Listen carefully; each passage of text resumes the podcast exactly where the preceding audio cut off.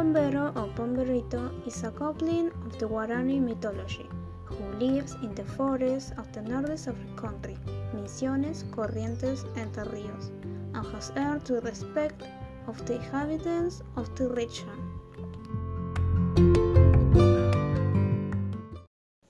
His name in Guarani is Harahu Yara, which means owner of the sun, and he's the goblin protector of nature, in charge of punishing those who damage trees or animals. He looks like an ugly old man, tall, skinny, and very hairy, although some say he's short and fat. The Pombero can be mischievous, evil, and even a friend of man, depending on how he's treated. It is said that to win his friendship, one must leave him offering at night such as tobacco, honey, or sugar cane.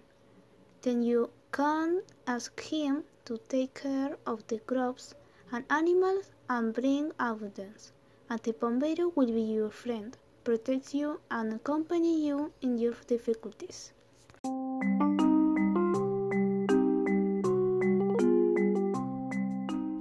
He is also very naughty.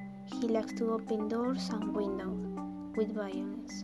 The stones or movie things make himself invisible just to annoy people.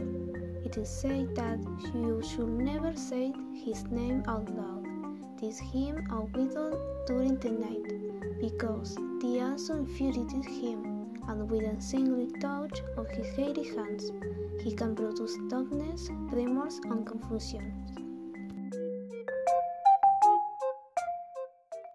También protege a las aves, puede transformarse en árbol para tenerlas entre sus ramas y se comunica con ellas silbando.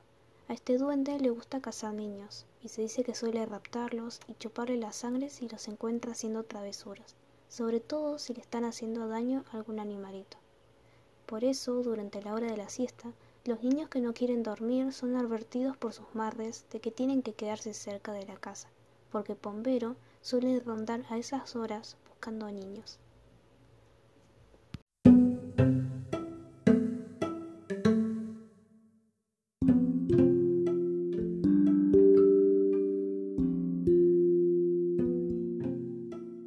On the first day of October, he usually goes down to town with his tail hat and a whip to whip those who don't know it in his honor.